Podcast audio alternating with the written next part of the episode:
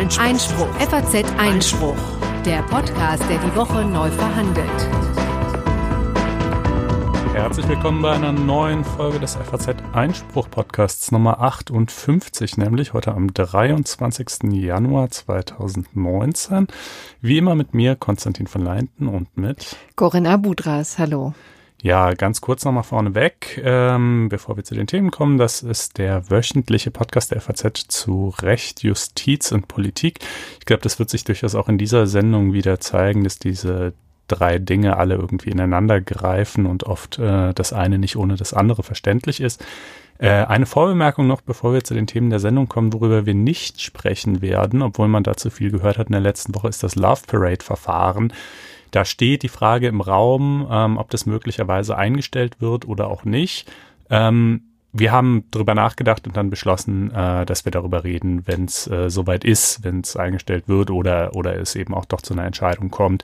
Äh, denn es gibt immer so viele Stationen in so einem Verfahren und sonst läuft man Gefahr, über dieselbe Sache fünfmal zu reden. Ähm, deshalb stellen wir das ein bisschen zurück. Ähm, macht aber ja. auch gar nichts, denn wir haben eine Menge anderen. Genau, übrigens auch nicht so lange zurück. Ne? Denn ja. was wir jetzt abwarten wollten, ist, dass die Staatsanwaltschaft sich jetzt äußern muss zu der Vorschlag des Gerichtes und dann werden wir das sozusagen als kleines Paket ein bisschen tiefer begutachten können. So, und wir haben eine ganze Menge anderer Themen, denn es sind crazy Brexit-Wochen, ja. Und jetzt wollten wir auch mal ein bisschen reinhaken und gucken, wo denn die Knackpunkte sind, so ein bisschen Brexit for Dummies. Und ich oute mich übrigens als May-Versteherin, als eine der wenigen noch Überlebenden. Äh, dann haben wir Neues zu verkünden in unserer lockeren Serie. Was macht eigentlich die Bundesregierung den ganzen Tag? Denn da hat es äh, vergangene Woche ähm, Neuigkeiten gegeben zum Thema Sicherung Herkunftsländer. Also äh, das ganze Paket Asylverfahren werden wir hier nochmal aufschnüren. Das wäre ein Punkt. Der zweite Punkt ist, dass Herr Seehofer mit einer neuen Debatte äh, reingegrätscht ist, und zwar der Frage, ob Abschiebe Haft, Häftlinge ja. sozusagen in normale ähm, ja, Gefängnisse untergebracht werden können. Das werden wir ein bisschen vertiefen. Dann hat es ein Rekord Bußgeld gegen G Google gegeben. Also in Sachen Datenschutzgrundverordnung äh, werden jetzt Fakten generiert. Ne? 50 Millionen muss Google in Frankreich zahlen. Auch das hat irgendwie ein paar interessante Besonderheiten, die wir hier vorstellen. Dann schauen wir zum EuGH, denn das höchste europäische Gericht hatte sich mit einem interessanten Fall aus Österreich zu beschäftigen. Da ging es um die Frage, ob Karfreitag nur den Protestanten als freier Tag zugesteht. Das äh, schaut, schauen wir uns mal ein bisschen genauer an. Es gab ähm, ja, Schwierigkeiten mit, mit der Bundespolizei, die unbedingt gefährliche äh, Werkzeuge ähm, äh, ja, konfiszieren wollte an den, äh, an den Bahnhöfen. Dagegen gab es einigen Unmut, auch eine Klage von der Gesellschaft für Freiheitsrechte das stellen wir mal hier vor und wir haben zwei gerechte Urteile. Einmal Stichwort Volkslehrer, da kann vielleicht der eine oder andere ein bisschen was mit anfangen. Und in dem zweiten geht es um Lemonade. Also das ist sozusagen der ganze Komplex, den wir jetzt hier durcharbeiten wollen in der genau. kommenden Stunde. Aber jetzt kommen wir erstmal zum Brexit. Ja, die vergangenen Woche waren einfach verrückte Brexit-Wochen. Da müssen wir noch mal ein bisschen weiter ausholen und rekapitulieren, was eigentlich passiert ist. Wir wissen ja schon vor Weihnachten gab es eigentlich eine ganz glückliche Meldung, nämlich die Meldung, dass es eine Einigung gibt zwischen der EU und äh, Großbritannien, dem Vereinigten Königreich, um es ein bisschen präziser zu sagen. Die hatten sich eben auf ein 600-seitiges Abkommen geeinigt. Aber es wurde sehr schnell ziemlich deutlich, dass das auf nicht viel ja, Zustimmung stößt im britischen Unterhaus. Denn was stand da drin?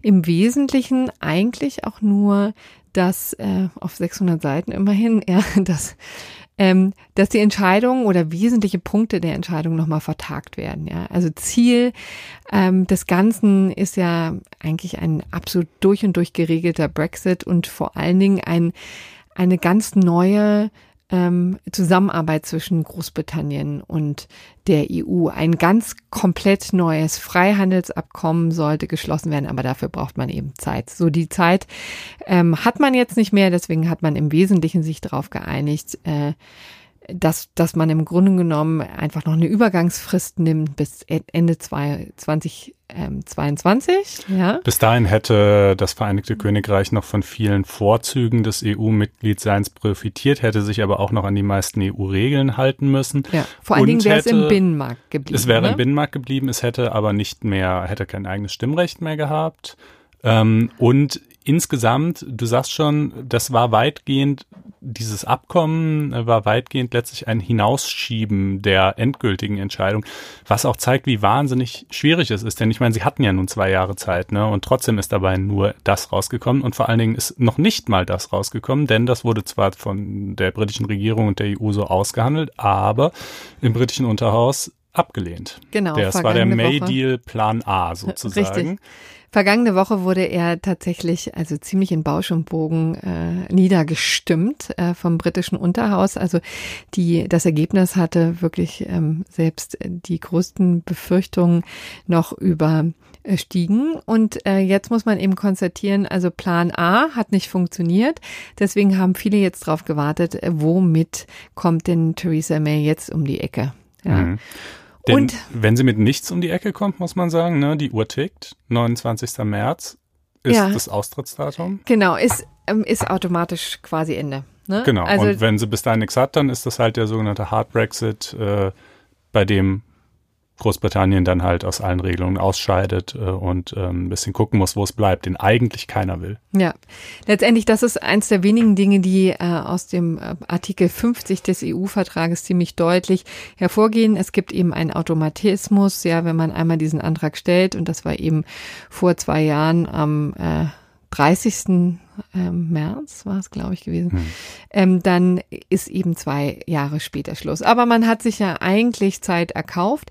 Es gab sozusagen nur ein Problem, ein wirklich äh, ja, ein Kernproblem. Was macht man mit Nordirland in der ganzen Frage? Denn natürlich ist Irland ein, ein wahnsinnig belastetes ähm, Thema für Großbritannien. Also viele werden sich vielleicht noch erinnern, die Jüngeren nicht mehr so, aber dass bis in die 90er Jahre hinein, dass ein, ähm, eine wahnsinnig brenzliche Situation war zwischen Nordirland und Irland, also dem katholischen Irland und dem protestantisch geprägten Nordirland und der Frage, was, ähm, was wird daraus? Ja, mhm. also wie, wie ähm, können die beiden Staaten ähm, zusammen ähm, nebeneinander leben, ne? wie es ja. denn jetzt einfach so ist.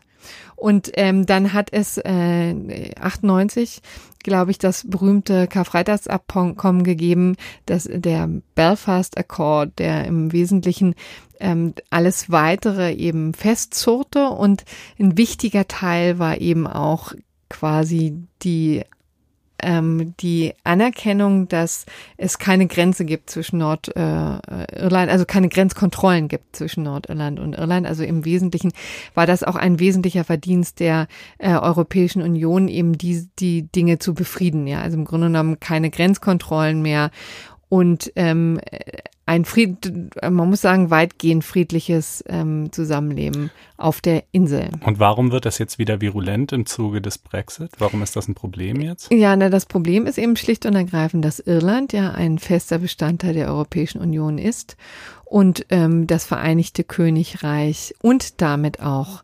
Nordirland raus will. Und die Frage eben ist, wenn äh, wenn es Nord, äh, wenn Großbritannien eben nicht mehr Teil des Binnenverkehrs ist, äh, auch nicht mehr Teil einer Zollunion, dann muss es da ähm, schon automatisch Grenzkontrollen geben, denn sonst kommen die ganzen Schleuser und illegalen Waren über Nordirland ganz einfach in die äh, Europäische Union. Und ähm, das geht natürlich nicht. Da steht eben die EU ganz klar davor und sagt, also hier müsste es, wenn wir zwei so unterschiedliche Handelsregime auf der Insel haben, müsste es Grenzkontrollen geben, aber das möchte natürlich niemand niemand, um diesen fragilen Frieden auf der irischen Insel nicht zu gefährden. Das ist im Grunde genommen the bottom line. Und die Lösung, die, wir, die man dafür gefunden hat, ist, dass man eben gesagt hat, also es muss ein Freihandelsabkommen bis Ende 2022 ähm, abgeschlossen werden zwischen der EU und dem Vereinigten Königreich. Und wenn dies nicht gelingt, dann bleibt eben äh, das Vereinigte Königreich automatisch in der EU und In äh, der in, der, Quatsch, in Zollunion. der Zollunion. Ja. Und zwar eben so lange, bis ein, äh, ein Deal gefunden ist. Aber eben die Brexiteers befürchten, dass das bis zum St. Nimmerleinstag hinausgeschoben wird. Ne? Und das ist der sogenannte Backstop, diese Das ist der Vereinbarung. Also Backstop. wir versuchen ein äh, Abkommen auszuhandeln, wenn wir es nicht schaffen, dann bleiben wir aber zumindest in der Zollunion, wenn auch nicht im Übrigen in der EU, um zu vermeiden, dass wieder eine Grenze aufgeht, also eine spürbare Grenze zwischen Nordirland und Irland. Ähm, und genau, die Brexiteers sagen, das äh, ist, äh, das wird auf Ewigkeiten so dauern Ja. und das wollen wir nicht. Denn es ist ähm, ja genau das, was die Brexiteers nicht wollen. Die wollen eigenständig werden, die wollten autonom von der EU handeln und zwar nicht 2022 oder 2025, sondern jetzt. Oder auch nie äh, Ja. am Ende, genau, sondern jetzt und eigenständig auch mit anderen Staaten ähm, äh, Handelsabkommen abschließen. Äh, mit wie viel oder wenig Erfolg auch immer, müsste man dann noch sehen. Ähm, gut, also das war Teil des Plan A, der Genau. aber ziemlich deutlich gescheitert ist im Unterhaus. Und nun, was macht denn May jetzt? Äh, die, die Uhr läuft. Gibt es einen Plan B? Ne, der Plan B, das wird immer so ein bisschen äh, ketzerisch genannt äh, und kritisiert dafür, dass es im Wesentlichen nichts anderes ist als der Plan A, äh, nur mit leichten Abänderungen. Also was Theresa May jetzt gesagt hat, ist, dass sie an den Backstop ran möchte und da zunächst mal mit dem irischen äh, Ministerpräsidenten darüber verhandeln möchte und dann gemeinsam zur EU gehen möchte, um weitere Veränderungen ähm, durchzusetzen, ja, wie immer die auch aussehen wollen sollen. Das äh, Interessante ist eben natürlich, dass die EU sich da auch ein bisschen schlanken Fuß macht, wie ich finde. Das ist eben auch Teil des Problems. Sie sagen erstmal, naja, jetzt muss ich erstmal Großbritannien ähm, sortieren, ja, und äh, vorher fangen wir gar nicht an zu verhandeln und im Übrigen Änderungen an dem Hauptvertrag gibt es nicht. Also an diesen 600 Seiten Absch Abschlussdokument werden wir nicht dran doktern. Das finde ich, machen sie sich auch ein bisschen leicht. Naja, aber ich meine, das ist halt das Ergebnis von zwei Jahren Verhandlungen. Man kann wohl davon ausgehen, dass äh, alles, was dazu von den beiden Seiten gesagt werden konnte, eigentlich längst und zwar 80 Mal gesagt worden ist. Aber in Äh, einer anderen Situation, muss man ehrlicherweise sagen. Ja gut, in der Situation, wo man hoffen konnte, dass der Plan A halt angenommen werden würde. Nun wurde er es nicht. Ähm, aber naja, vielleicht auch in der Hoffnung, das ist ja zumindest auch etwas, was immer mal wieder im Raume steht, ist, dass die Verhandlungsposition der EU schon so ein bisschen war, erstens, also wir sollen, wollen hier eine abschreckende Wirkung entfalten. Ja? Also hier ja. soll es keine weiteren Abtrünnigen geben. Und man hatte schon auch das Gefühl, dass die Verhandlungsposition darauf rauslief, dass sie sagten, naja, wollen wir nicht nochmal sehen, ob sich Großbritannien das sich nicht nochmal anders überlegt. Ja, und das ist ja auch etwas, was äh, diverse Kommentatoren schon im Grunde genommen fast seit dem ersten Brexit-Referendum, aber ganz betont in den letzten Wochen äh, fordern, indem sie nämlich sagen, naja, das erste Brexit-Referendum, da ging es einfach nur um raus oder nicht raus und die und die Variante raus, die wurde als äh, glänzende Zukunft präsentiert, aber das war weitenteils auf äh, Lügen äh, errichtet und ähm, im Detail hatte sowieso kein Mensch eine Ahnung, wie es eigentlich aussehen würde im Fall eines tatsächlich vollzogenen Brexit. Inzwischen wissen wir es, denn es sieht nämlich entweder so aus, dass wir dieses Plan A-Abkommen kriegen, was aber im Unterhaus gescheitert ist, oder wir einen harten Brexit kriegen, der noch schlechter wäre. Ähm, das heißt jetzt sozusagen, wenn wir jetzt nochmal neu abstimmen lassen würden, dann hätten die Leute eine klarere Alternative vor Augen, zwischen der sie sich entscheiden könnten und müssten. Äh, das ist so ein bisschen das Argument für ein neues Referendum. Das Argument dagegen lautet natürlich, naja, wir hatten ein Referendum zu Ja. der Frage und die Leute, die für, für Leave gestimmt haben, würden sich vielleicht auch irgendwie zu Recht äh, äh, in ihrer demokratischen Teilhabe übergangen fühlen, wenn man sagt, ja, jetzt uns passt das Ergebnis aber nicht, jetzt stimmen wir so lange ab, bis uns das Ergebnis gefällt, nämlich Remain. Ähm, Und man muss offen gestehen, weißt du, ich wäre ja wirklich einfach eine glühende Verfechterin eines zweiten Referendums, wenn man das Gefühl hätte, da gäbe es eine klarere ähm, ein klares Ergebnis. Ja, ich glaube übrigens selbst Theresa May wäre dann dafür. Ich meine, äh, nicht umsonst war sie ja ursprünglich eigentlich hatte sie für selbst für Remain gestimmt, also für den Verbleib in der EU. Aber interessanterweise tut sich nichts oder wirklich ganz erstaunlich wenig im Vereinten Vereinigten Königreich. Ja, also letztendlich ist es so, die letzten Umfragen, die ich gesehen habe, auch in der letzten Woche, in der vergangenen Woche, als es ja schon wirklich hoch herging und das Drama des No-Deal-Brexit wirklich einfach so greifbar wurde wie ähm, jemals zuvor, ja, haben waren die letzten, waren auch da gab es eben kein komplett überzeugendes Ergebnis für den Verbleib in der EU. Also auch da waren die Umfragen, die ich gesehen habe, 48 Prozent Remain. Das ist ziemlich genau der Wert, der auch vor zweieinhalb Jahren eben in dem Brexit-Referendum erzielt wurde. Dann ist, sind die Brexiteers tatsächlich ein bisschen weniger geworden. Also die Umfrage, ich glaube von YouGov, die wir zitiert haben in der Sonntagszeitung, lag bei 38 Prozent für äh, die Brexiteers. Und dann bleibt einfach noch eine ganze Menge Leute übrig, die es schlicht und ergreifend nicht wissen. Mhm.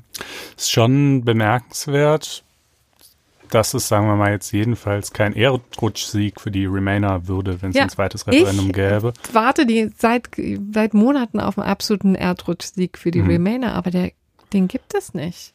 Tja. Also jedenfalls geben das die, die Umfragen nicht her. Mhm. Und dann ist ja eine, eine zweite Frage, wie man dieses Referendum überhaupt ausgestalten würde. Ne? Also fragt man tatsächlich nochmal Hop oder Top mhm. oder stellt man zur Debatte erstens eben den No-Deal, also Remain, dann den No-Deal-Brexit oder den, den Deal, den jetzt May ausgehandelt hat, der aber im Unterhaus gescheitert ist. Der also im das Unter ist schon auch eine schräge Nummer. Ne, der im Unterhaus gescheitert ist und der auch im Übrigen inhaltlich insofern unbefriedigend ist, als dass er, wie wir gerade schon sagten, viele Entscheidungen nur verschiebt. Ähm, also vieles. Äh, das finde ich echt gesagt gar nicht mal das Schlimmste. Also wenn die sich Zeit kaufen wollen, dann sollen sie sich Zeit kaufen. Klar, Aber nur ich meine, dann hat man ja, dann hätte man ja wieder das Problem, dass man sagen würde, die Leute sind genötigt, über eine Variante abzustimmen, von der sie nicht genau wissen, was am Ende dabei rauskommt. Das stimmt. Wie das äh, Freihandelsabkommen. Genau, also das war ja der Vorwurf gegenüber dem ersten Referendum, dass man sagt, da hat aber kein Mensch eine Ahnung, wie der Brexit eigentlich aussehen würde und jetzt sozusagen nach dem May Deal ist es zwar natürlich etwas konkreter, aber man weiß es immer noch in vielen Punkten nicht.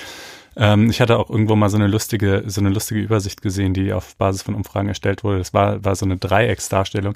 Äh, da hieß es dann halt irgendwie, No Deal ist, ist besser als der May Deal ähm, der May-Deal ist besser als Remain und Remain ist besser als der No-Deal. Ähm, also sozusagen ein, ein interner äh, Widerspruch letztlich, ähm, was natürlich irgendwie auch nur zeigt, klar, ich meine, viele Leute steigen auch einfach nicht durch, das sind ja auch wirklich super irgendwie diffizile Fragen, wer kann jetzt schon alle konkreten Konsequenzen für sich selber wirklich ermessen, äh, die dann bei der einen oder anderen Variante rumkämen. Das ist natürlich ausgesprochen schwierig. Ähm, für mich ehrlich gesagt durchaus ein Argument dafür, warum direkte Demokratie gerade bei sehr komplexen Fragen, und das ist nun wirklich eine denkbar komplexe Frage, äh, nicht unbedingt die beste aller Ideen ist. Aber nachdem man diesen Weg natürlich jetzt einmal beschritten hat, kommt man ja, auch nicht mehr nicht davon mehr weg. Raus, ja. Und es ist natürlich wirklich immer le äh, leicht, über die Premierministerin zu lästern, ähm, wenn man selber nicht in ihrer Haut steckt. Ne? Also ich muss sagen, sowohl die Bevölkerung ist ganz offensichtlich gespalten. Ja. Mhm ähm, selbst in der Frage, ob sie überhaupt ein Brexit, äh, zweites Brexit-Referendum will. Das Unterhaus ist komplett gespalten, auch innerhalb der jeweiligen Parteien. Mhm. Ja, das es ist ja noch nicht mal so, als könnte man sicher sein, wenn man für die Partei wählt, dann ist man ganz klar für oder gegen den Brexit. Ich finde das wirklich eine absolut schräge Nummer. Und dann auch noch mit der ziemlich harten ähm, Verhandlungsposition der EU. Ist übrigens auch mal spannend, sich nochmal die anzugucken. Ja, denn was sehr interessant ist, dass die EU jetzt hier wie ein Mann oder eine Frau eben da steht, ja.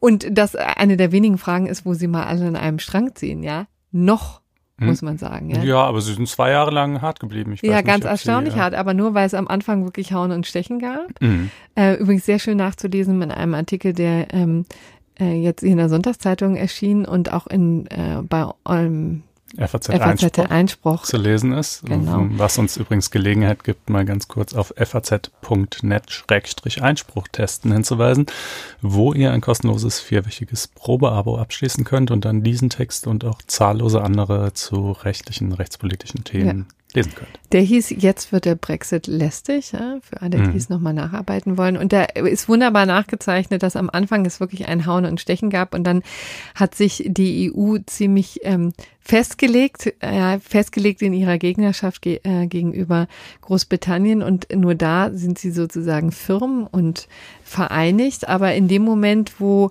äh, vielleicht klarer ist, dass wir auch auf einen ungeregelten Brexit zusteuern am 29. März, könnte es in der Tat auch bröckliger werden. Das hat man jetzt ja schon gesehen. Es gab ja schon einige Vorschläge, womöglich den Backstop zu befristen. Ja, Mhm. also dass man eben sagt, okay, auch diese Auffanglösung für Nordirland gilt nicht ewig. Das würde so ein bisschen den Dampf rausnehmen und sagen, okay, die, den Brexiteers äh, oder jedenfalls diesen Verschwörungstheorien Einhalt gebieten, dass die EU die äh, Großbritannien wie verrückt an sich binden möchte bis ans Ende der Welt, ja. Ähm, dann, das hätte so ein bisschen diesen Vorteil, wurde jetzt von Polen ins Spiel gebracht. Also, ähm, also das ist eine wirklich wahnsinnig komplizierte Gemengelage. Nächste Woche wird es eine neue Abstimmung im Unterhaus geben. Ich kann übrigens wirklich nur empfehlen, sich hin und wieder mal dieses ähm, Parliament ähm, TV einzuschalten. Das ist ganz lustig, wo man auch mal die ähm, Abstimmungen Abstimmung live verfolgen live kann. verfolgen kann. Und das geht ja wirklich ganz anders zu als bei uns im Bundestag. Ne? Also es sind die Wortmeldungen viel kürzer. Es geht viel mehr äh, direkter Schlagaustausch. Wirklich toll zu sehen. Okay. Und was wirklich irritierend ist, ist, dass ähm, immer dann die Leute aufstehen, also ständiges äh, Aufstehen und Hinsetzen. Äh, geht eben darum, ne, dass der, dass die Abgeordneten dann in dieser Sekunde zeigen, wenn jemand fertig geredet hat, Boris Johnson zum Beispiel, und dann, und dann stehen da alle auf, nicht alle, aber eben einige, und dann wird einer ausgewählt, der ad hoc ausgewählt, der dann weiterreden darf, ja. Und so gibt's einfach unfassbar viel Bewegung in diesem äh, Unterhaus. Ist echt spannend zu sehen und es geht echt verdammt hoch her. Und natürlich Tja. rufen die Briten auch sehr viel mehr als ähm, ja, unsere deutschen Parlamentarier. Naja, okay, also das Thema äh, konnten wir auch hiermit natürlich nicht abschließend behandeln. Ähm, wie gesagt, mal nochmal als wichtigste Fakten zu mitnehmen. Wenn nichts Gegenteiliges beschlossen wird, ist Großbritannien am 29. März ohne Deal raus. Die Alternativen sind entweder es wird bis dahin noch ein Deal beschlossen oder Großbritannien zieht einseitig seine Brexit-Erklärung zurück. Das könnte es, aber das kann es natürlich eigentlich ohne zumindest mal ein zweites Referendum vorher durchgeführt zu haben nicht bringen, denn das wäre ja nun wirklich eine grobe Missachtung des Volkswillens. Oder der Termin des Brexit wird verschoben. Äh, für, diese, für diese Variante wiederum bedürfte es allerdings der Zustimmung der Mitgliedstaaten. Äh, die haben signalisiert, dass sie das machen würden, aber nur, wenn diese Verschiebung wirklich äh, dann auch auf Seiten der Briten mit irgendeinem äh, substanziellen Fortschritt, beispielsweise mit einem zweiten Referendum, einhergehen soll. Also jetzt Hm. nicht verschieben, einfach nur, weil es irgendwie alles so unangenehm ist und, und die Briten es nicht auf die Reihe kriegen. Das ist sozusagen erstmal vorrangig deren Problem. Äh, aber wenn sie jetzt natürlich sagen würden, wir wollen nochmal ein zweites Referendum durchführen, das bedarf aber natürlich einiger Vorbereitung und so weiter. Das schaffen wir bis zum 19. März nicht mehr, dann würde zu diesem Behufe wohl ähm, auch die EU sich bereit erklären, das äh, Ja. zu verschieben. Ich kann mir auch vorstellen, dass auf EU-Seite die Bereitschaft wächst, ähm, je näher der Termin rückt. Übrigens ist da, gibt es da natürlich auch ein Problem, nämlich was macht man mit der Europawahl? Richtig, die ist im Die, Mai, ne? die ist am, vom 23. bis 26. Mai, kann sich hier schon jeder mal in seinen Terminkalender reinschreiben. Mhm.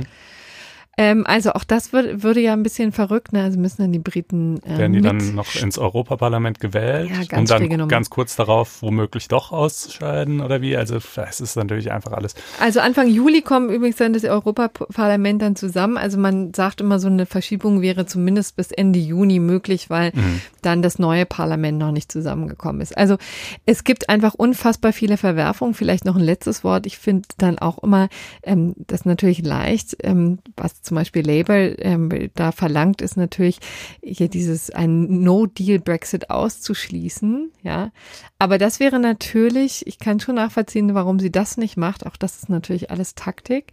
Denn wenn sie ein No-Deal-Brexit raus ähm, äh, ausschließt, könnten im Grunde genommen die Remainer im Unterhaus letztendlich jede Art von ähm, Vertrag mit der EU einfach rundweg ablehnen und wüssten, dann wird einfach der Brexit ganz zurückgenommen. Mhm. Und hätte natürlich meine Sympathien, aber das ist auch nicht ganz das, was äh, im Sinne des Volksentscheides jedenfalls war. Ja, in der Tat.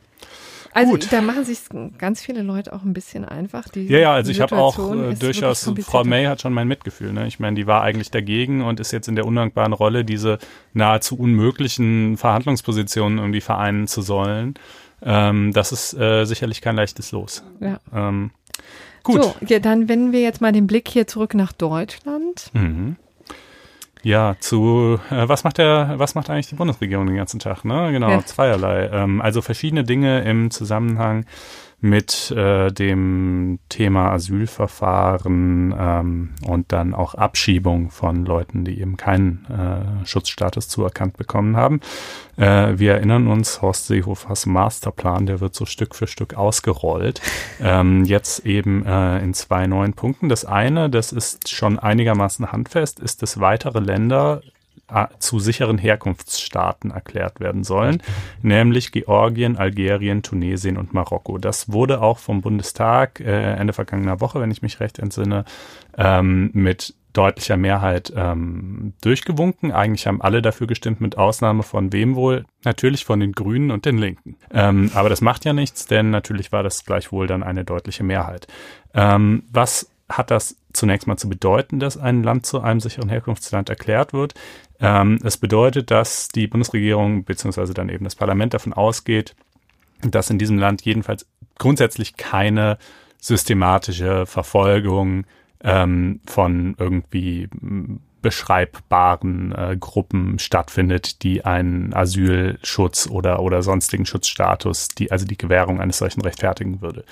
Ähm, das kann dann zwar in Einzelfällen trotzdem so sein, also sozusagen, man kann dann möglicherweise in äh, Algerien vielleicht als einzelner Dissident äh, trotzdem in die unglückliche Lage geraten, äh, dass man eben irgendwie doch politischer Verfolgung zum Beispiel ausgesetzt ist und dann kann man auch nach Deutschland kommen, einen Asylantrag stellen äh, und dann wird er gegebenenfalls auch trotzdem bewilligt.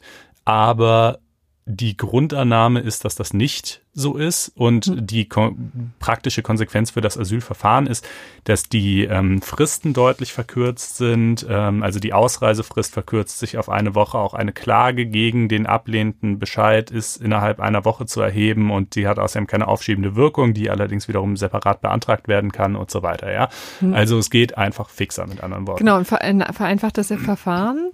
Aber wie gesagt, nochmal ganz wichtig, dass das nichts an dem individuellen Anspruch ändert, sondern es ist sozusagen eine Vereinfachung des Verfahrens, eine, eine, eine Kategorisierung. Ist, ja, also im Prinzip ändert es nichts, aber in der Praxis natürlich möglicherweise halt insofern schon, als dass einfach die Fristen sehr kurz sind. Wenn die Leute nicht von Anfang an gut anwaltlich vertreten sind, dann kriegen sie es halt vielleicht nicht durchgesetzt, nicht vernünftig dargelegt und so. Ne? Ähm, aber man muss eben sagen, also ich habe es mir hier mal rausgeschrieben, für 2016 betrug die Anerkennungsquote für Georgien, also für Leute, die aus Georgien kamen, Schutzstatus beantragt haben, 0,8 Prozent, für Algerien 1,4 Prozent, für Marokko 2,6, für die tunesische Republik 0,6. Das ist nun wirklich ausgesprochen wenig. Äh, das heißt, auf Basis dessen würde man sagen, es ist schon irgendwie durchaus gerechtfertigt, mal die, die Grundannahme dahingehend äh, zu ändern, dass dort eben keine Verfolgung äh, systematischer Art stattfindet. Ähm, Vielleicht noch ein kurzes Wort, warum die Grünen dagegen gestimmt haben? Ja, das fragt man sich aus Prinzip, ehrlich gesagt, aus Prinzip und aus Symbolik, ähm, weil es einfach an der grünen Basis eine breite äh, breite Kräfte gibt, die letztlich ein Bleiberecht für alle äh, wollen und äh, denen irgendwie äh, sozusagen offene Grenzen äh, einfach ein, ein ja, von Grund auf sympathischer Gedanke sind. Geht es wirklich darum? Ja. Es geht, also ich meine, ne, das ist natürlich äh, eine schwierig ähm, zu ermittelnde Frage, weil das natürlich dann auch, wenn du, je nachdem, wen du fragst, würdest du natürlich ja. im Einzelnen andere Antworten kriegen. Aber die Helene Bubrowski, die Kollegin, die äh, in Berlin sitzt und die unter anderem, die wir hier ja. gerne mal zitieren, genau, weil die auch viel äh, sich auch um juristische Themen kümmert, aber im Übrigen zum Beispiel auch eine Zuständigkeit für die Partei der Grünen hat. Die hatte dazu gestern ein Stück in der Zeitung, ähm, wo sie also schon dargelegt hat, dass äh, nach so den den Eindrücken, die sie gesammelt gestellt hat, äh, ist tatsächlich eine, eine symbolische ähm, hm. eine Sache für die Grünen ist. Äh, es ist jetzt nicht das Riesenthema. Insgesamt stammten 2018 nur fünf Prozent aller insgesamt gestellten Asylanträge aus einem dieser vier Länder. Ähm, da kann man jetzt natürlich sagen, ähm, pf, ja, dann, dann lohnt es sich auch nicht, aber andererseits, naja, es lohnt sich halt natürlich trotzdem schon. Ähm, es gibt auch zum Beispiel die FDP sagt, wir müssten noch viel mehr Länder zu sicheren Herkunftsstaaten äh, deklarieren. Bisher sind es, ähm, gibt es acht sichere Herkunftsstaaten plus natürlich alle Staaten der Europäischen Union. Alle übrigen Staaten der Welt sind keine. Ähm, äh, nun ist es aber natürlich nicht so, dass abgesehen von der Europäischen Union und acht weiteren überall sonst auf der Welt Leute systematisch verfolgt würden. Also in der Tat, die FDP sagt, alle Länder, bei denen die Anerkennungsquote unter fünf Prozent liegt, könnten wir eigentlich mal pauschal zu sicheren Herkunftsstaaten deklarieren. Ähm, denn ne, die Anerkennungsquote ist ja das Ergebnis zahlreicher Prüfungen und wenn die halt fast immer dazu kommen, dass keine Verfolgung vorliegt, dann scheint das ja so zu sein. Ne? So halt die Argumentation. Ähm, Gut, das ist jedenfalls mal der Stand der Dinge. Es wäre letztlich wirklich nur ein kleiner Schritt, weil diese vier Länder nicht so viel der Anträge ausmachen. Aber selbst zu diesem kleinen Schritt offenbar, ähm, ja, sagen wir mal, es ist schwierig, den zu gehen, aufgrund des Widerstands der Grünen. Nicht so sehr im Bundestag, da ist es egal, da haben sie natürlich nicht genug Stimmen, um das zu verhindern aber im Bundesrat. Und das führt dann durchaus auch zu einem ganz interessanten Punkt betreffend das Abstimmungsverfahren im Bundesrat. Denn die ähm, Grünen sind an sehr vielen Landesregierungen äh, beteiligt, an genug Landesregierungen, um ähm, einen Erfolg äh, dieses, dieses, äh, dieses Gesetzesvorhabens im Bundesrat zu verhindern. Es funktioniert nämlich so, dass äh, ein Vorhaben, welches dem Bundesrat vorgelegt wird, die absolute Mehrheit an Ja-Stimmen braucht. Ja, also äh, quasi mindestens neun Ja-Stimmen von eben 16 Ländern. Und die Länder, wo die Grünen an der Regierung beteiligt sind, ähm, die stimmen zwar nicht unbedingt mit Nein, denn die Grünen regieren ja nicht allein in diesen Ländern, sondern beispielsweise mit der CDU oder so zusammen. Ähm, und die CDU wäre ja beispielsweise dafür, ähm, aber was sie dann machen, ist, sie enthalten sich, diese Länder. Ja. Und eine Enthaltung ist aber de facto wie eine Nein-Stimme. Es macht keinen Unterschied. Und das sorgt dafür, dass die Grünen im Bundesrat ähm, durch ihre, wenn auch vielleicht sozusagen numerisch nur kleinere Beteiligung an vielen Landesregierungen, letztlich ähm, eine Sperrwirkung auf, auf sehr, sehr viele Gesetzesvorhaben, die da halt reinkommen, ausüben können, indem sie halt dann für eine Enthaltung sorgen und eine Enthaltung ist wie eine Nein-Stimme. Ähm, es gibt deshalb auch immer wieder Forderungen, dass ähm, das Abstimmungsverfahren im Bundesrat dahingehend zu ändern, dass die relativ relative Mehrheit der Stimmen reicht. Ja, dass also nur Ja-Stimmen den Nein-Stimmen gegenübergestellt werden und Enthaltungen außen vor bleiben, dann würde das problemlos passieren. Ähm, ist aber nicht so. Äh, deshalb ist der Versuch, die Maghreb-Staaten ähm, zu sicheren Herkunftsländern zu erklären, 2017 auch schon mal im Bundesrat gescheitert, aufgrund genau dieser gerade beschriebenen äh, Konstellation. Ähm, und äh, ja, jetzt ist halt, wird man so ein bisschen sehen müssen. Äh, Baden-Württemberg unter Kretschmer hat ähm, äh, angedeutet, dass sie unter Umständen bereit wären, das hier mitzugehen, trotz grüner Regierungsbeteiligung. Das wäre aber erst ein grünes Land. Man bräuchte mindestens zwei grün mitregierte Länder im Bundesrat und ein zweites Land hat bisher noch nicht signalisiert, äh, dass sie da mitgehen würden. Hm. Ähm, also wenn es dabei bleibt, wird es im Bundesrat scheitern. Ähm, könnte sich natürlich möglicherweise irgendwie das Blatt noch wenden. Ähm, das ist jedenfalls äh, der Stand, äh, was die sicheren Herkunftsländer angeht.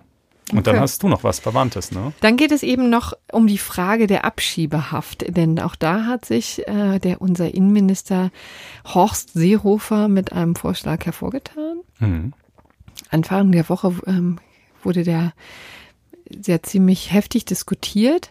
Es geht nämlich um die Frage, wo bringt man ähm, ja Menschen unter, die in Abschiebehaft gehören, auch weil man, also das hat ein ganz praktisches Problem, ne? Also in Abschiebehaft ähm, kommen Menschen, die eben natürlich rückgeführt werden sollen, meistens übrigens ähm, nach diesen Dublin 3 Verordnungen, also im Grunde genommen nur in das Land, wo sie zuerst äh, den Boden betreten haben in genau. der EU. Ne? Also das wäre jetzt ähm, oft Griechenland oder, oder Italien oder so. Ne? Und dann gibt es natürlich noch eine andere Gruppe von Leuten, die dann ganz Instanz zurückgeschoben werden sollen, entweder weil irgendwie der Asylantrag abgelehnt wurde oder wie auch immer. So, und immer wieder scheitern Abschiebungen eben daran, dass die Menschen nicht auffindbar sind. Also in vergangenen Jahr sollen angeblich 31.000 Abschiebungen in etwa daran gescheitert sein. So, es gibt offensichtlich eben nicht genug ähm, Möglichkeiten, diese Menschen unterzubringen. Also es gibt 420 ähm, Haftplätze in Deutschland, die eben so eine, ähm, so eine Menschen dann eben für einen gewissen Zeitraum aufnehmen, bis dann eben die Abschiebung vollzogen wird. Ähm, das alles ist ein sehr unerquickliches Thema und ähm, eben Seehofer hat jetzt eben einfach gesagt, na ja, warum sollen wir jetzt hier anfangen, neue Abschiebehaftanstalten zu bauen? Ja, wir haben doch hier schon normale Gefängnisse, da können wir doch, da steht hin und wieder mal die eine oder andere Zelle leer, da können wir doch dann die ähm, betroffenen Personen mal unterbringen. Ja, auch das erfüllt seinen Zweck. Warum denn eigentlich nicht? Ja? Mhm. Und da gibt es eine ziemlich klare Antwort, warum denn eigentlich nicht, nämlich der EuGH. Ähm, der hat im Jahr 2014 ähm, eine ziemlich klare Entscheidung gefehlt. Die hat im Wesentlichen gesagt, ähm, dass nach EU-Recht, ähm, konkret geht es um die EU-Rückführungsrichtlinie, eben schlicht und ergreifend ähm, ja, abgelehnte Asylbewerber nicht ähm, unter einem Dach untergebracht werden können mit Strafgefangenen, einfach weil das zwei völlig unterschiedliche Zwecke sind. Also gegen diese Menschen hat irgendwie kein Strafverfahren stattgefunden. Die müssen keine Strafe absitzen, die müssen einfach nur darauf warten, bis sie abgeschoben werden. Ja. So. Äh, also, und das war übrigens sogar auf eine deutsche Vorlage hin. Also ja. ähm, diese Entscheidung kann man wahrlich kennen äh, als Innenminister.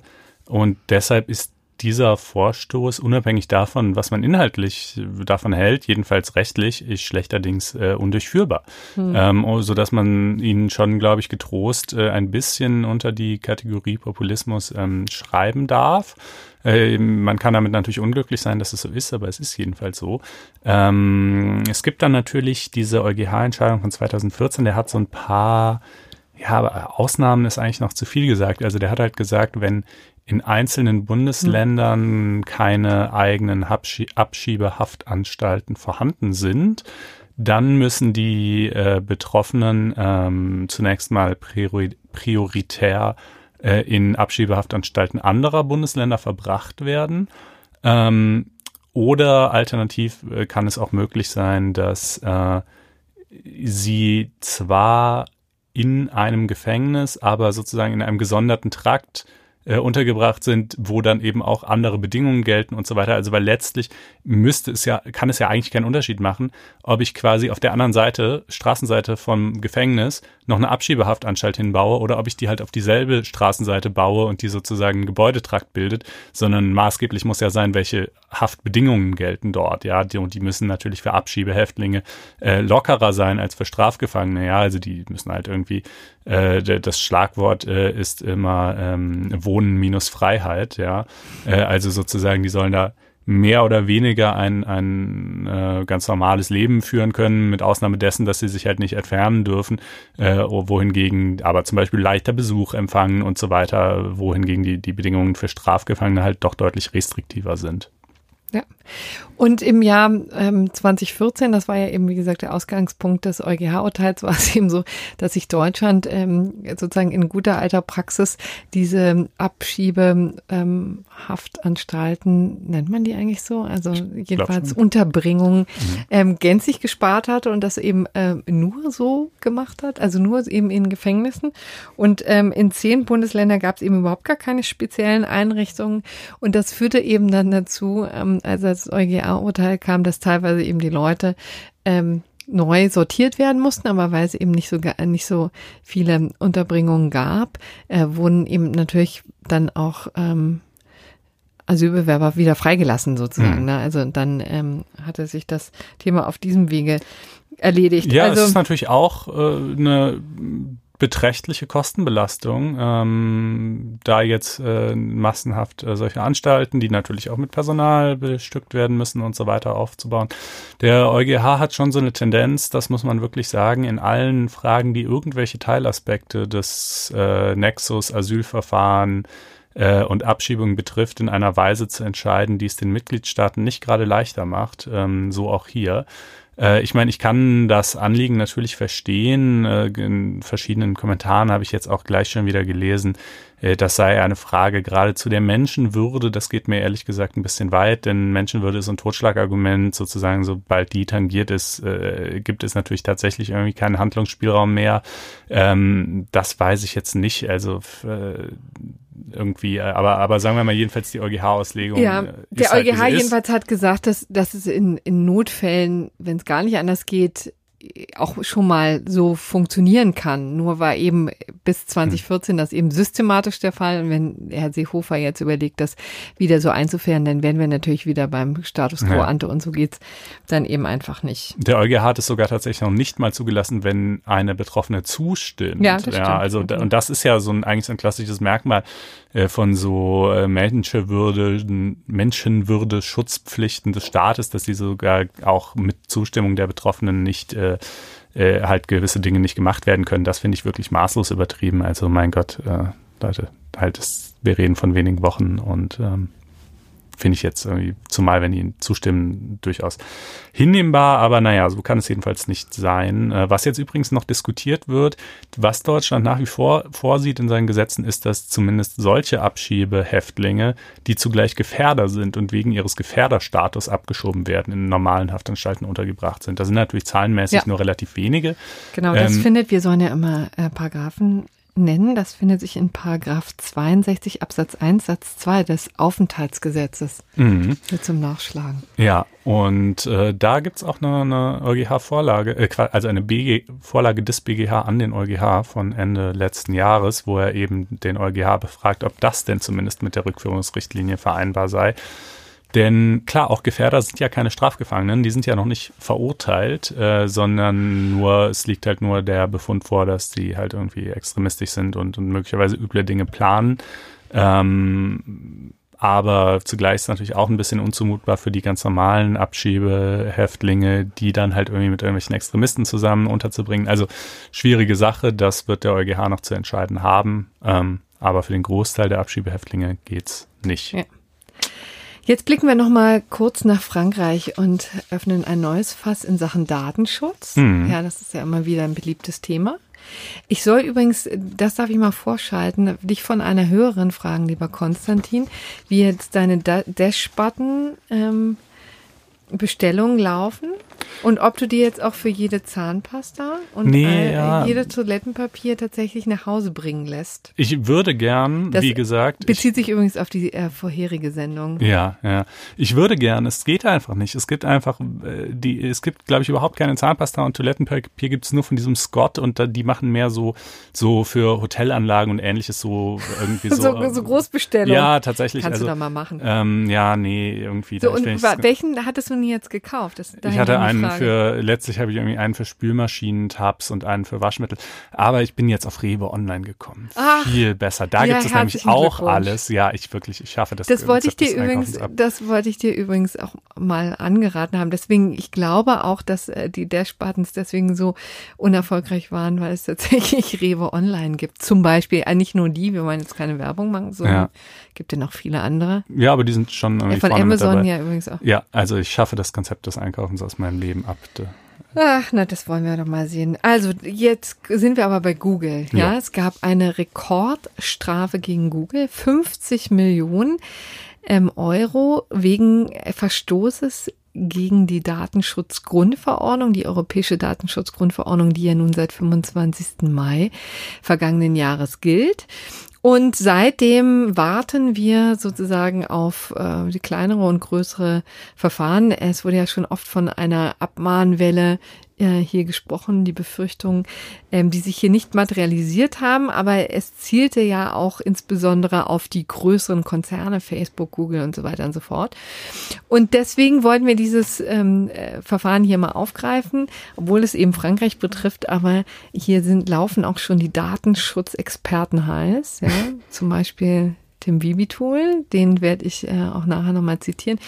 Äh, aber jedenfalls, ähm, alle sind ganz aufgeregt, weil dieses Verfahren in der Tat auch ähm, ja, ziemlich dro drollig ist. Also ist vielleicht jetzt der falsche Ausdruck. Ähm, ja, es ist jedenfalls mal ein sehr, Bußgeld, ne? Äh, nee, es ist vor allen Dingen, also was ich mit drollig meint, ist, dass es eben bemerkenswert ist, ist in vielerlei Hinsicht, insbesondere wie äh, Frankreich zum Ergebnis gekommen ist, dass sie überhaupt zuständig sind. Ja, mhm. denn das ist ja eine ganz nette Konstruktion. Dazu muss man wissen, unter der Europäischen Datenschutzgrundverordnung sollte auch das Regime verankert werden, dass so nur eine Behörde in Europa für die, einen Großkonzern zuständig ist. Ja, mhm. und das ist eben meistens die Behörde am an der Zentrale, im, im, im Land der Zentrale. Ja. Und die liegt bekanntlich in Irland. In Irland, genau. In Dublin, das ist bei Facebook so, das ist auch bei Google so. Und ähm, nun ist das eben auch deshalb so, weil die Datenschutzbehörde in Irland genauso wie die Steuerbehörde, anderes zu tun hat, außer den großen Konzernen auf die Füße zu treten. Ja, das sorgt ja hier auch immer wieder für Unmut, ähm, hat ja auch schon zu einigen Klagen geführt. Und hier ich würde eher sagen, sie tut anderes, als dass sie anderes zu tun hat. Also mhm. äh, das ist ja durchaus steht ja immer im Raum, dass Irland denen bewusst relativ freie Hand lässt, weil ja. sie natürlich davon profitieren, dass sie da ansässig sind. Genau, das ähm, hast du jetzt natürlich schöner formuliert, aber das meine ich damit. Und das hat aber für Ärger gesorgt. Ne? Also man kann auch wirklich deutlich sagen, dass sie auch in eine andere Richtung gucken. Mhm. Ne? So. Ähm, und hier war es eben einfach so, dass ähm, die, die französische Datenschutzbehörde CNIL äh, das Ganze so beschreibt. Also sie hat am 25. und am 28. Mai zwei Beschwerden bekommen. Das ist insofern ganz lustig, weil am 25. Mai natürlich die ganze Sache in Kraft getreten ist, darf man ja nicht sagen, ne? aber hm, jedenfalls ihre Wirkung entf äh, ist, ja. entfalten hat. So, und ähm, das ist natürlich also von, von den ähm, entsprechenden Datenschutz Gruppierungen, Nanovir Business zum Beispiel war eine Beschwerde.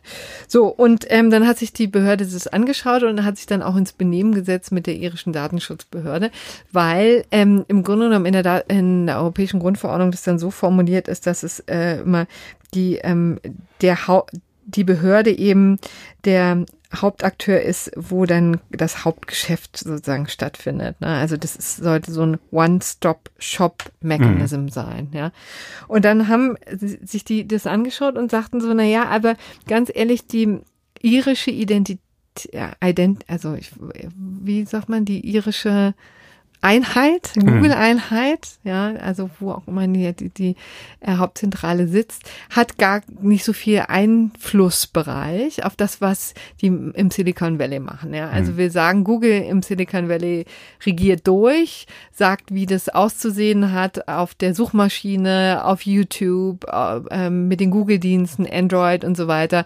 Und äh, hier in Europa sind nur ausführende Organe. Dann kann man aber nicht notgedrungen sagen, dass die irische Behörde quasi am Allein nächsten ist, ja. an dem Hauptgeschäft von Google und deswegen können wir tätig werden. So, also am nächsten wäre eigentlich natürlich dann die amerikanische, aber die ist ja nicht eingebunden in das ja. Regime der DSGVO. Somit gibt es eigentlich in Europa gar keine und damit kann dann jede. Ja, richtig. Das ist so ein bisschen ah. die Erklärung ähm, ist natürlich für, charmant für all diejenigen, die gerne stärkeren Datenschutz durchsetzen wollen. Ne?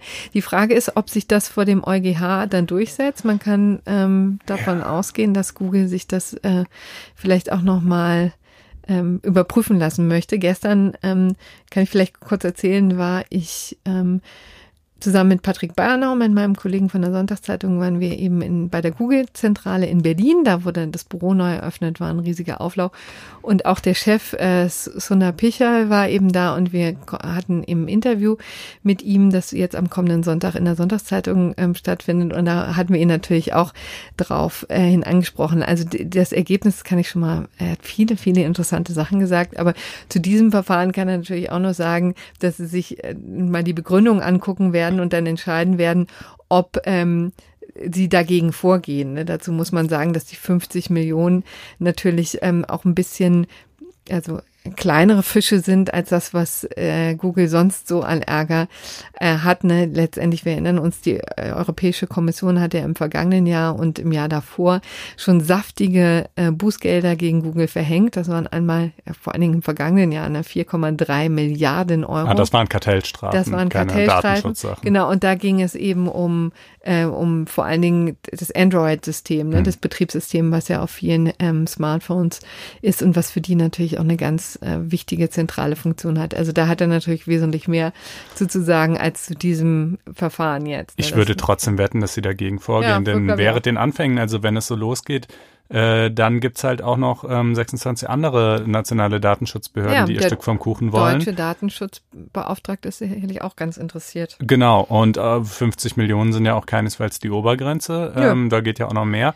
Und ich kann es mir tatsächlich nicht vorstellen, dass, also ich meine, ja, irgendwie ist diese Argumentation natürlich vielleicht sogar, ich kann es jetzt nicht, ich weiß nicht genau, wie die Entscheidungsstrukturen bei Google aussehen, aber es klingt ja sogar gar nicht so ganz unplausibel, aber gleichzeitig damit dieses Konzept des One-Stop-Shop, was natürlich ein wichtiges Strukturelement der DSGVO ist, ähm, außer Kraft zu setzen, ist auch schwierig. Also ich kann mir schon vorstellen, dass man da auch gut dagegen argumentieren kann. Ja. Ähm, also ja. ist aber wirklich jedenfalls spannend, ja, wie man sich das hier sozusagen zusammenbauen kann, ja. zusammenzimmern kann. Vielleicht nochmal kurz zum Inhalt, einfach was, was hatten die auszusetzen? Es ging einfach mal um, ähm, äh, also Sonja Picher sagte übrigens in dem Interview natürlich auch, dass sie die sehr ernst nehmen, die Datenschutzgrundverordnung, was soll er nun schon auch sonst sagen, und sie auch sich, sich lange, lange Zeit darauf vorbereitet haben. Nun ist es offensichtlich jedenfalls nach, nach Sicht der Datenschutzgrund, ähm, der Datenschutzbehörde in ähm, Frankreich trotzdem nicht ganz gelungen, da äh, akkurat vorzugehen. Ähm, die sagt eben, dass äh, insbesondere bei den Daten, bei der Aufklärung über den Datenschutz, also was macht Google mit deinen Daten? Ne? Da ist, das ist ja auch ein zentraler Bestandteil. Die Unternehmen müssen immer ähm, klar machen, wie verarbeiten sie jetzt eigentlich die Daten, ne? müssen das klar ähm, den, den Nutzern ähm, aufschreiben und zwar nicht an 50 Orten, sondern an einen, wo er es sehr gut nachvollziehen äh, kann, der jeweilige Nutzer. So, und das ähm, ist wohl hier nicht geschehen. Da braucht man ähm, mitunter fünf bis sechs Arbeitsschritte, um nachzuvollziehen, wie zum Beispiel diese ähm, Google ähm, Navigationssysteme, ja, die ganzen Geodaten mhm. ähm, benutzen, ja. Also das ist wohl nicht einfach zusammenzusammeln und das haben sie ihm vorgeworfen. Das war eben ein Punkt. Man muss dazu sagen, Google hat natürlich unfassbar viele Dienste. Ich hatte es vorhin schon mal erwähnt, aber ähm, also um es das nochmal zu sagen, der E-Mail-Dienst gehört dazu, also Gmail, dann, dann haben wir natürlich, natürlich Google Maps, wir haben ähm, YouTube, äh, Google diese Docs. Plattform Google Docs die Suchmaschine, den Browser, der dann wiederum mit diversen anderen Dingen vernetzt ist, Chrome ja. und so weiter. Ja, klar. Also ich glaube, ein weiterer Punkt war auch noch äh, die Nutzung für Werbezwecke, die man zwar deaktivieren kann, also personalisierte ja. Werbung, die aber standardmäßig aktiviert ist. Ähm, das hat Richtig. ihm, glaube ich, auch nicht gepasst. Genau, äh. das, das ist sozusagen unter dem Punkt Einwilligung. Ne? Also das war eben der zweite äh, Punkt, dass sich natürlich die jeweiligen Unternehmen dann auch immer die Einwilligung einholen müssen von den jeweiligen Nutzern. Und ähm, das darf eben nicht voreingestellt sein, so wie es bei Google eben war. Und auch das muss eben ähm, alles klar strukturiert sein. Und auf das, ähm, da ging es eben um die Personalisierung von Werbung, genau. Und ähm, das hat ähm, Google jedenfalls nach Ansicht der französischen Datenschutzbehörde nicht gut umgesetzt. Jo, wir bleiben dran und vermelden es spätestens, wenn es beim EuGH liegt. Denn da geht es ja im Zweifelsfall irgendwann hin. Ja. So, Gut. wo sind wir dann jetzt? Dann sind wir in Berlin ah. nochmal fix.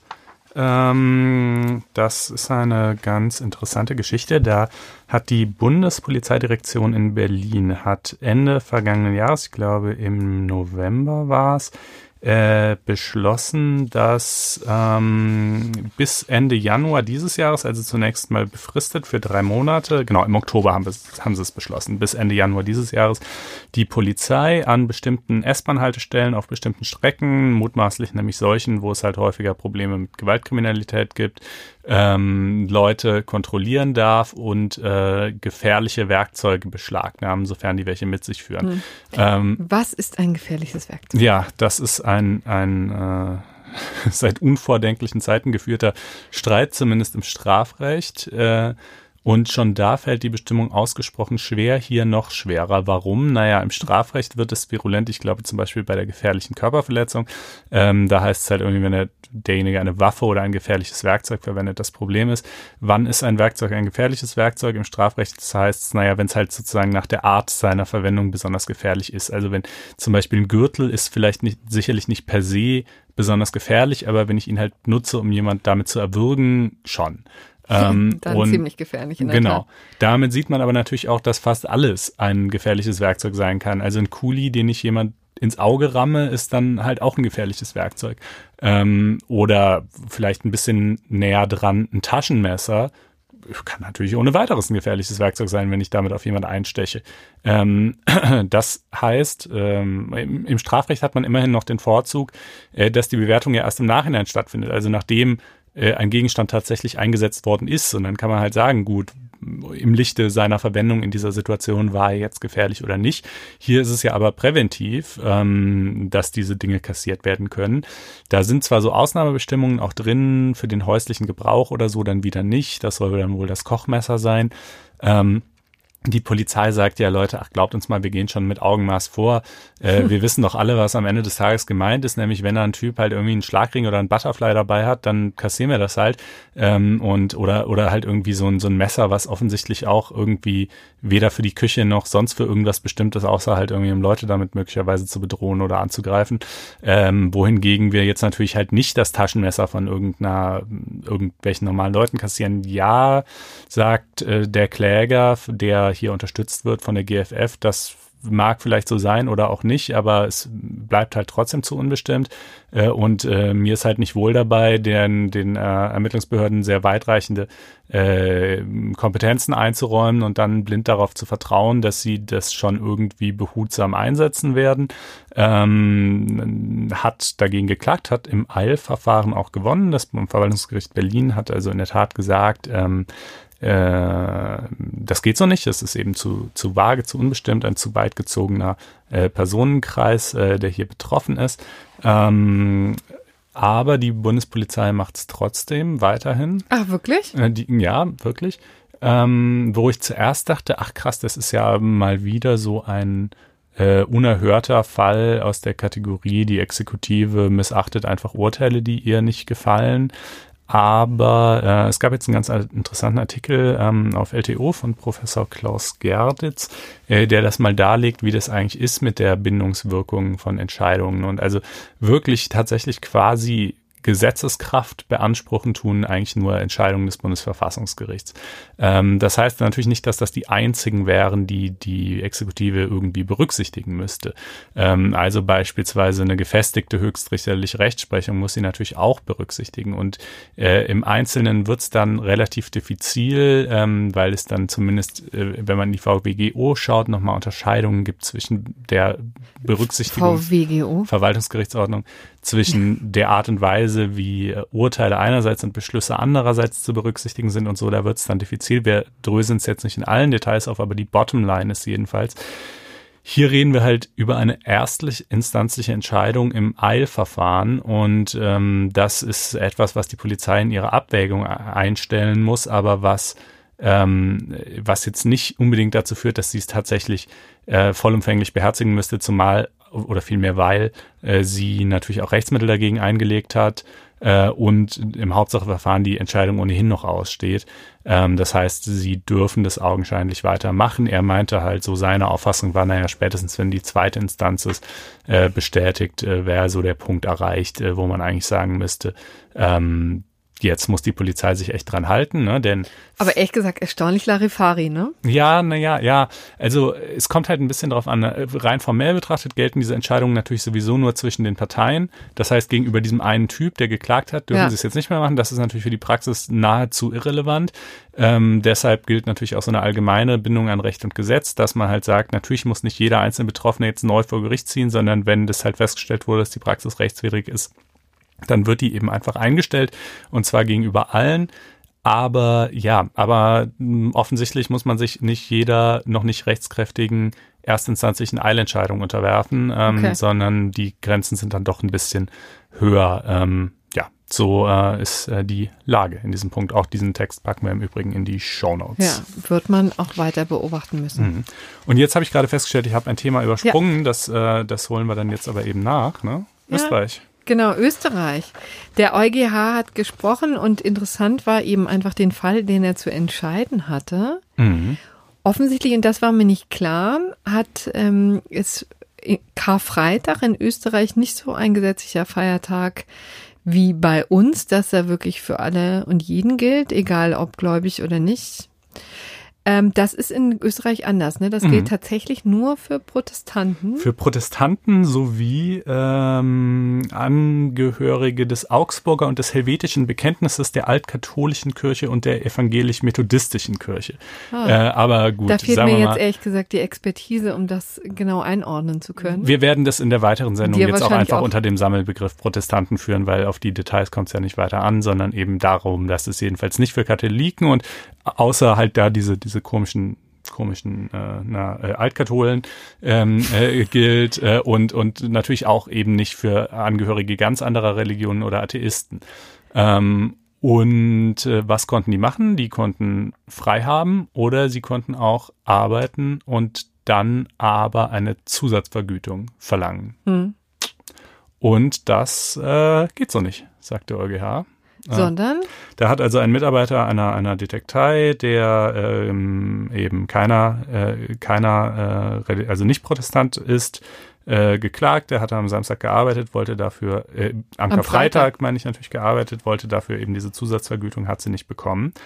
Ähm, ja, der EuGH sagt halt letztlich, ne, es ist eine, eine unmittelbare Diskriminierung der Religion wegen.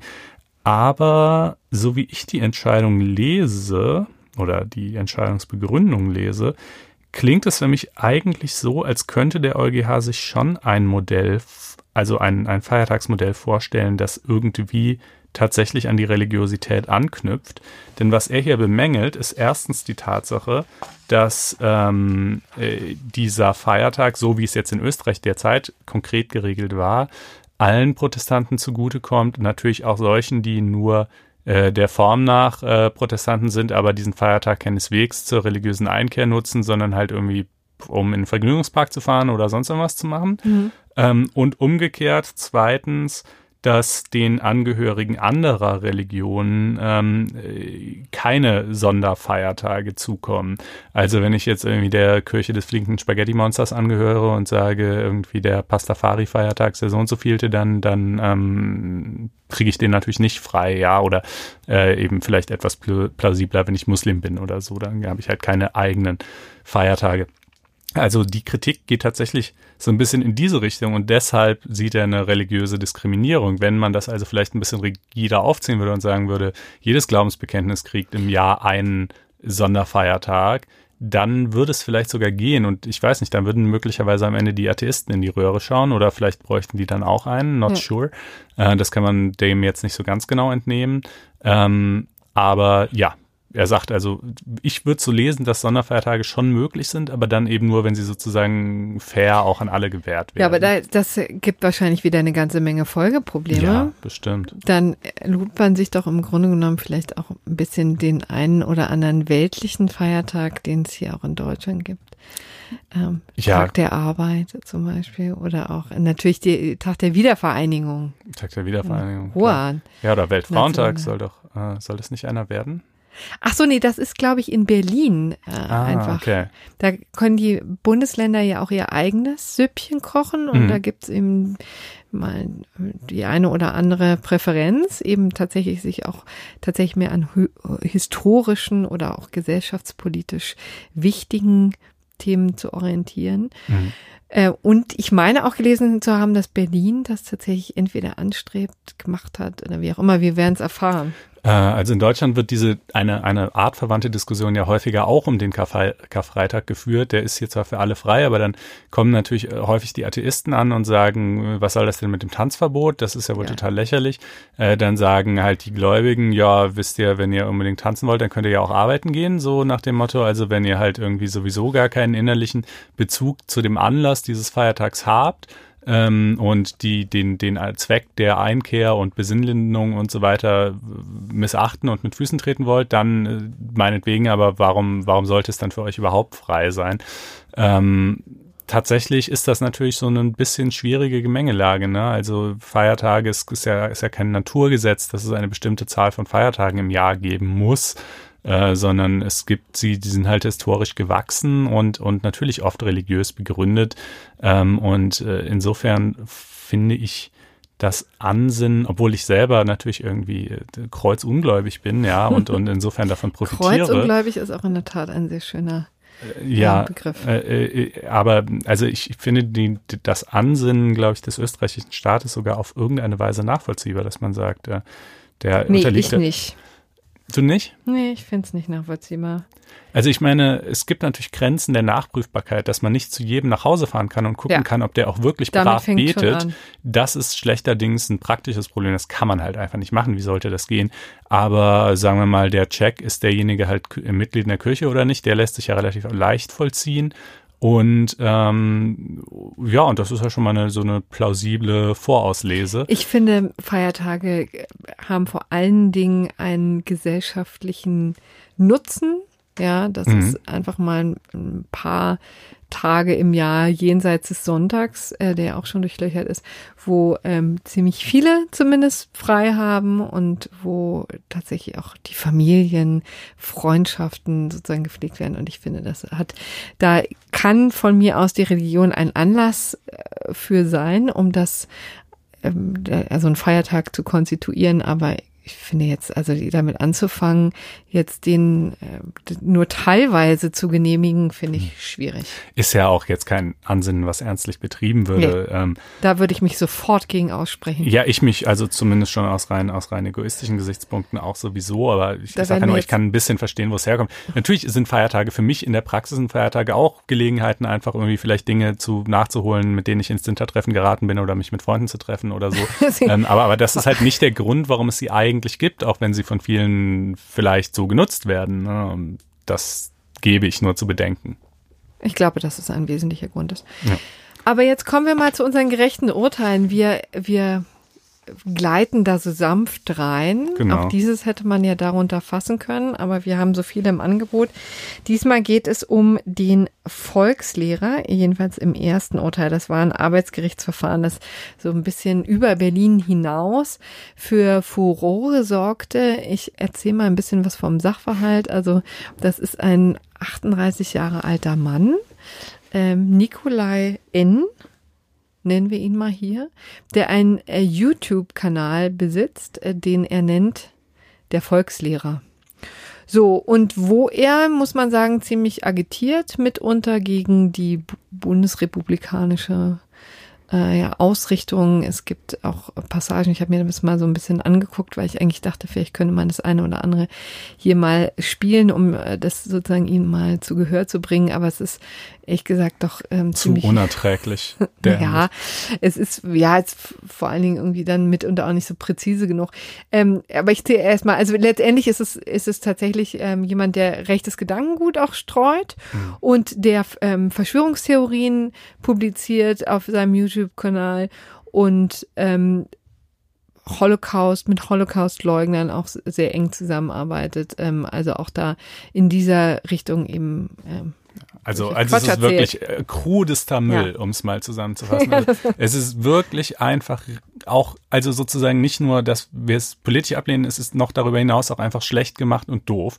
Ähm, und äh, dieser Kanal hat inzwischen eine ganze Menge Follower. Ich weiß nicht genau, wie viele es eigentlich sind, aber ich habe jedenfalls gelesen, dass der auch eigentlich äh, krachend unerfolgreich war vor diesem Verfahren. Also mhm, ganz viele Leute sind offensichtlich auch gefolgt, weil sie auf dieses Verfahren aufmerksam geworden sind und dann dachten, ah ja, okay, mal gucken, was der da so treibt. Ja. Ähm, und also Volkslehrer. Ach so, genau, man muss, nämlich, das ne? Wichtigste kommt jetzt erst. Also das wäre schon schwierig genug, aber gut, er ist auch noch Grundschullehrer in Deshalb Berlin. nennt er sich ja auch der Volkslehrer so. auf YouTube, genau. So, und das geht nun beides irgendwie nicht zusammen. Übrigens war es, glaube ich, ein Kollege vom Tagesspiegel, der die Sache aufgezogen hat ähm, und der einen großen Bericht geschrieben hat und da, daraufhin wurde auch die Schulverwaltung aufmerksam und hat diesem Mann äh, fristlos gekündigt im Mai und dann später hatte, also hat er sich natürlich gegen diese ähm, die Kündigung gewährt und dann ähm, ist, hat sie noch mal eine ordentliche Kündigung nachgeschoben. Das ist so ein bisschen immer das Prozedere. Und jetzt gab es vor dem äh, Arbeitsgericht Berlin, ich glaube, es ist LAG sogar, ähm, die ähm, die, äh, die mündliche Verhandlung und auch ähm, das Urteil. Und das fiel ziemlich verheerend für ihn aus. Das war vergangene Woche. Ähm, und da haben die im Grunde genommen alles abgesegnet, ne, haben gesagt, also tatsächlich, es war total in Ordnung, diesen Menschen fristlos zu kündigen, denn ähm, dem, Persön dem Kläger kann die persönliche Eignung für eine Tätigkeit als Lehrer im öffentlichen Dienst abgesprochen werden. Ja, die gibt es schlicht und ergreifend nicht, weil er eben die verfassungsmäßige Ordnung der Bundesrepublik Deutschland in Frage stellt und sie verächtlich macht. Und so geht's natürlich nicht. Also der Richter hat wohl auch harte Worte gefunden, hat gesagt, also hier gibt es ähm, generell so ein paar gesellschaftliche Tendenzen, die sehr besorgniserregend sind und da müssen wir jetzt mal ein hartes Zeichen setzen und deswegen sofort raus. Auch keine Abfindung, kein äh, Gehalt, das nachgezahlt wird. Es gab übrigens, so hat der Tagesspiegel berichtet, ähm, ein, tatsächlich in der Güteverhandlung ein Vorschlag des Richters, wo das noch ein bisschen anders klang, wo er gesagt hat, pass mal auf, wollt ihr euch hier nicht einigen auf ähm, eine ordentliche Kündigung, da muss ein bisschen Gehalt nachgezahlt werden und dann gibt es eine Abfindung von 20.000 ähm, Euro. Daraufhin hat sich die Schulverwaltung nicht ähm, damit einverstanden erklärt und so kam es eben zu diesem Urteil. Er wird wohl in die Berufung gehen. Ich habe hab jetzt mal auf ins Internet geguckt, was er dazu eben gesagt hat. Das, der hat dann irgendwie so ein siebenjährig, äh, siebenminütiges äh, Video in Fühlt sich an, sieben Jahre. hat er ins Netz gestellt und ähm, tatsächlich durch ein bisschen durch den Tag begleitet und dann auch seine große Betroffenheit geäußert, als dann das Urteil kam danach und dann ist er mit seinen Kumpanen saufen gegangen. Also die haben dann so ein Schnäpperchen gehoben, hat dann eine Runde geschmissen und äh, jedem so einen Flachmann in die Hand gedrückt. Ach so, und dann haben sie, also wirklich total schräg, ähm, die Nationalhymne, dritte Strophe, ähm, haben sie gesungen. Okay. Also die, die man auch ordentlich singen kann, jedenfalls. Und äh, haben angestoßen und das war seine Response. Okay. Also was man halt noch dazu sagen muss, und ich glaube, das wird wohl auch der Grund gewesen sein, warum das Gericht hier zunächst mal doch äh, eine, eine ähm, Verständigung angeregt hat, ist, dass der Typ erstens kein Beamter war, sondern ähm, halt in so einem öffentlich-rechtlichen Anstellungsverhältnis. Das heißt, für Beamte gilt ja nochmal eine besondere Mäßigungspflicht. Äh, die gilt für ihn in dieser Form nicht. Das heißt aber natürlich umgekehrt nicht, dass er, so, dass er alles darf, sondern wenn er halt sich wirklich gegen Grundwerte der Verfassung richtet, dann ist er trotzdem raus. Aber bei Beamten wäre die Schwelle halt schneller erreicht gewesen, bei ihm ist sie höher. Er hat halt noch vorgetragen, dass das im Unterricht kein Problem sei. Er auch im Unterricht jetzt nicht, also einfach sozusagen mehr oder weniger nach Lehrplan unterrichten würde, jetzt nicht die Kinder irgendwie indoktrinieren. Es hätte auch keine Beschwerden gegeben. Das, inwieweit das stimmt, ähm, kann ich jetzt natürlich nicht beurteilen. Ähm, aber jedenfalls hat man, ist man hier offensichtlich irgendwie zu dem Ergebnis gekommen, selbst wenn, ähm, reicht es halt trotzdem für eine Kündigung. Ja, also das ist mein gerechtes Urteil. Was ist dein? Meins äh, betrifft äh, das, äh, die Marke Lemonade, äh, geschrieben Lemon und dann Aid, also wie Hilfe, L-E-M-O-N-A-I-D. Ähm, die machen so, ja, Limonade, Fragezeichen. Das ist nämlich genau der Streitfall. Also sie selber haben jedenfalls immer gesagt, wir machen Limonade, soll so irgendwie besonders toll aus natürlichen Zutaten und äh, gesund und wohlschmeckend sein. Ähm, ist halt so, so, so ein Hipster-Getränk. Und ähm, dann hat sich bei denen aber Ende letzten Jahres das äh, für Lebensmittelsicherheit zuständige Bezirksamt Hamburg Mitte gemeldet und hat gesagt, Leute, ihr macht gar keine Limonade. Haben wir festgestellt. Wir haben äh, nämlich mal euer Getränk hier angeschaut und da sind nur 6% Zucker drin. Limonade ist es aber erst ab 7% Zucker. Ähm, wo steht das geschrieben, dass das so ist? Im deutschen Limonadengesetz. ja. DLG. Äh, fast. Im deutschen Lebensmittelbuch, DLMB. Ah, ähm, das wird äh, von der deutschen Lebensmittelkommission äh, erstellt. Die wiederum ist verankert beim, na, wie heißt es denn gleich, Bundesministerium für Ernährung und Landwirtschaft, ist aber offensichtlich nicht weisungsgebunden und die legen alle möglichen Dinge fest. Ne? Was ist eigentlich eine Kokosmakrone oder so? Also wenn ich, wenn ich halt jetzt ein Produkt auf den Markt bringe und das Kokosmakrone nenne, dann äh, muss das halt irgendwie auch einen Kokosanteil von so und so viel Prozent haben. Das ist ja vielleicht auch im Grundsatz nicht ganz unberechtigt. Ähm, aber hier wäre es gleich in doppelter Hinsicht äh, bitter gewesen, denn, oder, ja, äh, denn äh, du ja. weißt schon, welcher blöde Wort jetzt mir auf den Lippen liegt. Äh, denn ähm, erstens ist es natürlich, kann es irgendwie nicht im Interesse von irgendjemand sein, äh, einen Getränkehersteller wirklich dafür zu sanktionieren, dass seine, seine ja. Getränke nicht zu, nicht genug Zucker enthalten. Das wird ja so nach allgemeinen Maßstäben gesunder Ernährung und so weiter, würde man das ja wohl eher positiv finden. Und zweitens wäre die Auswirkung hier höchstwahrscheinlich besonders bitter, denn nicht nur hätten sie nicht mehr schreiben dürfen, wir stellen Limonade her, das wäre ja noch zu verschmerzen gewesen, hätten sie halt gesagt, wir stellen ein, ein, ein Erfrischungsgetränk her oder so. Äh, aber nun heißt das Ding halt auch Lemonade. Also es ist ja auch wirklich der Name des Produkts. Und äh, da sagen eben äh, Markenrechtler, den hätten sie höchstwahrscheinlich auch ändern müssen, weil das andernfalls irreführend gewesen wäre. Ach, ja, das schließt ähm, sich ja dann immer noch an, genau. Ja, und äh, genau, und das wäre dann natürlich schon deutlich schmerzlicher gewesen. Ich meine, die haben auch Markennamen natürlich angemeldet, verschiedene, die so lauten und so weiter. Also das wäre schon ein spürbarer Einschnitt gewesen äh, für die. Und nun, ja, letztlich eigentlich, ehrlich gesagt, bleibt die Rechtslage zwar wie sie ist, aber das äh, Bezirksamt hat jetzt äh, wohl verlauten lassen, dass sie die Sache einstweilen nicht weiter verfolgen wollen. Also er vermutlich einfach aus der Erkenntnis heraus, äh, dass es eben nicht immer sinnvoll ist, äh, die formell geltende Rechtslage durchzusetzen. an dieser Stelle möchte ich nochmal an meine Kommentierungen zu den Dashbuttons in der letzten Sendung erinnern. Ähm, aber äh, ja, Ganz anders als die Verbraucherzentralen hat das Bezirksamt Hamburg Mitte hier ein Einsehen gehabt und das finden wir durchaus gerecht, denn wem sollte das jetzt wirklich nutzen? Aber doch ein bisschen spät, ne? Also ich meine, das hätte man sich doch mal vorher überlegen können. Hätte man, klar. Aber besser später als nie. Immerhin. Okay. Ja, das äh, war's dann auch schon, ne? Ja, für diese Woche. Genau. Jedenfalls. Wir bedanken uns für die Aufmerksamkeit, freuen uns über Feedback, nämlich wo, lieber Konstantin? Äh, ja, zum einen auf blogs.faz.net-einspruch. Äh, da könnt ihr uns zu jeder Folge schreiben, wie ihr es fandet, Lob, Kritik, Anregungen, Fragen etc. Und vor allen Dingen auch Rechtsprobleme weiterführen. Ne? Das haben wir jetzt ein paar Mal gesehen, fand ich immer toll, weil hm. unsere Leser, Quatsch, Hörer, ja. ja auch wirklich kluge Gedanken haben, wie das eine oder andere Rechtsproblem vielleicht doch gelöst werden könnte oder noch anders gelöst werden könnte. Also bitte her damit. Mhm. Ja, darüber hinaus gerne auch im iTunes Store mit der lila-weißen Podcasts-App auf eurem iPhone. Da könnt ihr uns eine Sternchenwertung hinterlassen und natürlich könnt ihr auf faz.net-einspruch testen gehen und euch da ein Abo klicken. Übrigens auf iTunes sind schon wahnsinnig viele total nette Sachen. Ja, wir freuen uns jedes Mal. Ich poste die auch teilweise so ausdrucksweise auf Twitter. Also ja. herzlichen Dank dafür und bitte nicht aufhören. Macht's gut. Bis nächste Woche. Bis Tschüss. Ciao.